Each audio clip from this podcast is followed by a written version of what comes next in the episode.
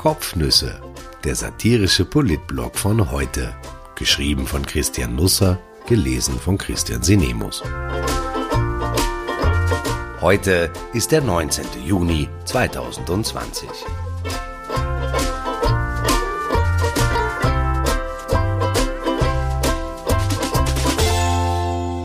Abstrakt relevant. Eine Fahrt ins Blaue und andere Geschichten mit Substanz. Bald wird jeder jemanden kennen, der einen Witz über Brigitte Bierlein gerissen hat. Die Ex-Kanzlerin, die 2019 das Vakuum füllte, das Sebastian Kurz nicht hinterlassen hatte, wurde in der Nacht auf Donnerstag bei einer Polizeikontrolle in Wien-Neubau ertappt. Die frühere Verfassungsrichterin hatte laut Krone 0,9 Promille, also deutlich mehr, als eben jene Gesetze erlauben, denen Bierlein lange Zeit ihre Karriere höchstgerichtlich Geltung verliehen hatte. Die 70-Jährige, die nach der Kanzlerschaft in Pension ging, weiß selber, dass sie zu Recht den Führerschein abgeben musste. Sie hat in ihrem Leben wohl schon klügere Entscheidungen getroffen, als 20 Euro zu sparen und nicht mit dem Taxi heimzufahren, sondern mit dem eigenen Auto. Ein Fahrzeug unter Einfluss von Substanzen in Gang zu setzen, ist kein Kavaliersdelikt. 2019 gab es in Österreich 2536 Alkoholunfälle. 10 Prozent mehr als im Jahr davor. 32 Menschen starben. 3227 wurden verletzt. Vielleicht ist das der Grund, warum ich jetzt keine Scherze über Bierlein reißen mag, obwohl sich natürlich viele anbieten würden. Durch die sozialen Medien wurden wir schon reichlich bedient. Diese Entscheidung mag angesichts des Bemühens hier um Satire etwas grotesk erscheinen und könnte unter Umständen sogar als Berufsverfehlung geahndet werden. Aber ich kann eben aus meiner Haut nicht heraus. Nach Corona passe ich schon ohnehin kaum mehr in meine Haut hinein. Während die Übergangskanzlerin alkoholbedingt durch den Kakao gezogen wurde, ging der amtierende Präsident dazu über, Gefallen an einem neuen Spielzeug zu finden. Seit dieser Woche bietet Twitter auch eine Audiofunktion an. Man kann seine Texte nun auch reden. Wenn Alexander van der Bellen also in Zukunft Juli und der Nation etwas mitzuteilen hat, kann er einen Sprachtext hochladen. Er fing gestern sogleich damit an. Der Bundespräsident ist ja mehrsprachig aufgewachsen. Kaunertalerisch gehört heute noch zum Repertoire. Bei der Urlaubsplanung für den Sommer könnte sich das als Vorteil erweisen, denn wenn man am Land nicht für einen Wiener gehalten wird, räumt man weniger schnell eine Ohrfeige ab. Auch das Auto wird seltener zerkratzt. Sein Social-Media-Team habe ihm erzählt, dass ich nun auch direkt mit Ihnen sprechen kann, sagte van der Bellen, um dann in Tiroler Dialekt zu verfallen. In der Folge kommen einige Sch-Laute vor, manche Worte werden von der falschen Seite her angegangen, andere wirken wie mit dem Schleifpapier bearbeitet. Am Ende sagt er so etwas wie Murs et e mir miteinander reider. Also auf jeden Fall i winsch eng a scherner Omt. Die Weihnachtsansprache 2020 könnte interessant werden. Markus Fiegel ist definitiv eine Größe in der Wiener ÖVP. Der Bezirksvorsteher der inneren Stadt misst zwei Meter, was Mittwoch spät abends ein Problem darstellte. Denn im ORF sind offenkundig auch die Kabel auf Kurzarbeit. Mir schwant ja Übles, wenn die einmal Bildungsminister Heinz Fassmann einladen. Der ist noch drei Zentimeter größer. So aber stand Fiegel im Studio der ZIP Nacht und sein Mikro begann Beine zu bekommen.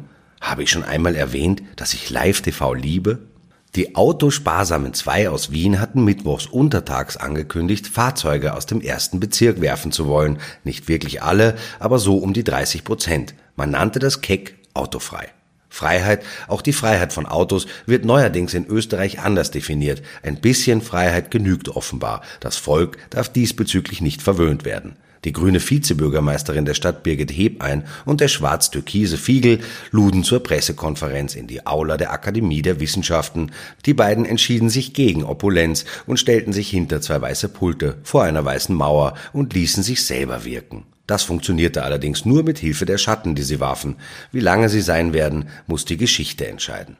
Am Abend dann bat Moderator Stefan Lenglinger den Bezirksvorsteher auf den Königelberg. Vielleicht wollte er, dass Fiegel einmal rauskommt in die Natur und sieht, wie Autos im Einklang mit der Flora und Fauna leben. Ich schicke voraus, dass ich die Coolness bewundere, mit der Lenglinger wegsteckte, was in der Folge passierte. Nicht gleich zwar, aber nach einer kleinen Weile. Zunächst einmal fragte er Fiegel, wie er autofrei denn definieren würde. Die längere Hälfte der autosparsamen zwei hätte nun folgerichtig sagen können, autofrei bedeute frei von Autos, aber das ging ja nicht, weil die Innenstadt nicht autofrei wird, sondern nur autoarm, bestenfalls.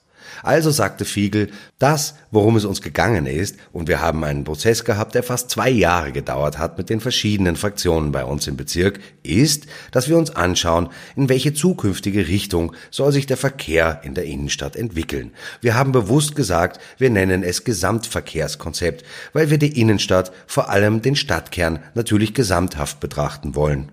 Habe ich schon erwähnt, dass Fiegel von der ÖVP ist? Zu diesem Zeitpunkt dachte sich das Mikro an seinem Revers langweilig und wollte sich davonstehlen. Vielleicht in die Kantine gehen und einen heben. Nun ist es für ein Mikro nicht einfach, einfach abzuhauen, selbst wenn es schwarz ist und an einem dunkelblauen Anzug befestigt wurde. Denn wie stellt man das an? Sagt man Ciao und geht? Lässt man sie einfach fallen? Winkt man einen Techniker zu sich und sagt ihm, dass man auf der Stelle weg will? Das Mikro von Fiegel entschied sich, Richtung Innenfutter davon zu kriechen und dann weiterzusehen. Die längere Hälfte der Autosparsamen zwei bekam das nicht mit, der Moderator allerdings schon. Fiegel redete über die Ziele der Maßnahmen, die TV-Zuschauer hörten jetzt ein Rauschen, das manchmal lauter, manchmal leiser wurde. Es war wie eine Szene auf dem Traumschiff, in der Barbara Wussow mitspielt. Irgendeine Liebe geht in die Brüche oder wird gekittet. Im Hintergrund hört man die Wellen gegen den Schiff rumschlagen und die Abendsonne versinkt im Meer. Vielleicht ist die Erde ja doch eine Scheibe. Egal, das können wir jetzt nicht klären. Lenglinger bohrte nach. Eine Zusatztafel mit den Ausnahmen, wer weiter in die Stadt fahren dürfte, würde vom Boden bis zur Schulter reichen, warf er ein. Das Traumschiff war nun in voller Fahrt. Das Sakko schlug gegen das Hemd. Es rauscht. Das Mikro war inzwischen tatsächlich am Innenfutter angelangt. Die Wellen wurden lauter. Ich muss Sie da ganz kurz unterbrechen, rief der ORF-Moderator dazwischen. Fiegel war es ganz recht, nicht mehr weiter ausführen zu müssen, warum autofrei nicht autofrei bedeutet. Ich höre gerade von der Regie, Ihr Mikro dürfte heruntergerutscht sein, sagte der ORF-Mann. Vielleicht können wir jemanden von der Technik ganz schnell ins Studio bitten, damit wir das ganz schnell wieder arrangieren. Aber keiner kam. Nicht schnell, nicht einmal langsam. Fiegel begab sich also selbst auf die Suche, blickte in seinen Schritt, fürchtete einen Moment, das Mikro könnte in die Unterhose geplumpst sein oder was ein Wiener Bezirksvorsteher ebenso unter der Anzughose trägt. Ich sehe jetzt nicht, wo das hingerutscht sein dürfte, sagte Lenglinger. Das Mikro erschrak wegen der vielen Stimmen und der Aufregung und weil am Sakko herumgezupft wurde und war gerade dabei, in die Innentasche zu flüchten. Aber da hatte es Fiegel schon entdeckt, fingerte es heraus und steckte es dorthin, wo es ursprünglich war. Er ging ein bisschen grob vor, aber das Mikro war so starr vor Angst, dass es keinen Laut von sich gab, und so blieb es den Rest der Sendung gegenüber. Der kleine Zwischenfall brachte es aber mit sich, dass wir nie erfuhren, was der Bezirksvorsteher mit autofrei eigentlich genau meint. Als Mitglied der Autosparsamen 2 darf man offenbar auch bei den Antworten sparsam sein. Am Tag, nachdem Fiegel in der ZIP-Nacht sehr konkret das Mikro verloren hatte, wurde Österreich wieder eine Spur abstrakter. Das Land fand also zu sich selbst zurück. Justizministerin Alma Sadic gab gemeinsam mit Vizekanzler Werner Kogler und der grünen Clubobfrau Sigi Maurer eine Pressekonferenz. Die drei kamen in Maske, was nun endgültig in die Abteilung Showtanz fällt und meiner bescheidenen Meinung nach ruhig entfallen könnte. Es ging darum, Österreich in die Spitzenplätze der Weltliga zu bringen in Sachen sauberer Politik, sagte Kogler. Er definierte das als Ziel der Bundesregierung was die ÖVP vielleicht gar nicht gewusst haben dürfte. Bei den Grünen stehe das Thema ganz, ganz weit oben auf der Menüplatte, sagte der Vizekanzler. Ob man die Transparenz vor dem Verspeisen zerschneiden muss oder eventuell sogar im Ganzen runterschlucken kann, verriet er leider nicht. Kogler hielt sich kurz. Ich glaube, dieser Wortwitz muss vielleicht ein bisschen sickern. Jedenfalls übergab er nach drei Minuten an die Justizministerin. Weil in Österreich früher oder später alle Wege nach Ibiza führen und nicht mehr wie früher nach Rom, kam die Sprache schließlich auf den U-Ausschuss. Ein Journalist fragte Sadic, ob sie schon wisse, wann das Ibiza-Video an den Ibiza-Ausschuss übergeben werde. In der Justiz sorgen wir für die strafrechtliche Aufklärung. Im Untersuchungsausschuss geht es um die politische Verantwortung, antwortete die Ministerin. Daher prüfen wir natürlich alles sehr genau. Und ich habe den Auftrag erteilt, alles, was abstrakt relevant ist für den Untersuchungsgegenstand, auch vorzulegen. Abstrakt relevant das kannte ich nicht. Es gibt vom Sprach- und Geisteswissenschaftler Karl Bühler natürlich das Organon-Modell, das er unter dem Titel Prinzip der abstrakten Relevanz und der aperzeptiven Ergänzung zusammenfasste, aber ich denke, ich handle in Ihrem Sinne, wenn ich nicht weiter darauf eingehe. Vermutlich müsste ich simplifizieren und dann ginge der wissenschaftliche Charakter der Kopfnüsse verloren. Das kann keiner wollen. Es dauerte eine Zeit lang, bis wir gestern klären konnten, was abstrakt relevant bedeuten könnte. Der Verfassungsgerichtshof half weiter und verwies schließlich auf BVG Artikel 126a, BVG Artikel 53 Absatz 3 bzw. Artikel 138b Absatz 1 Ziffer 4. Um es einfacher zu sagen, abstrakt relevant bedeutet ungefähr genau, könnte irgendwann wichtig werden. Heinz Fassmann ist tatsächlich Bildungsminister, denn er lernt jeden Tag dazu.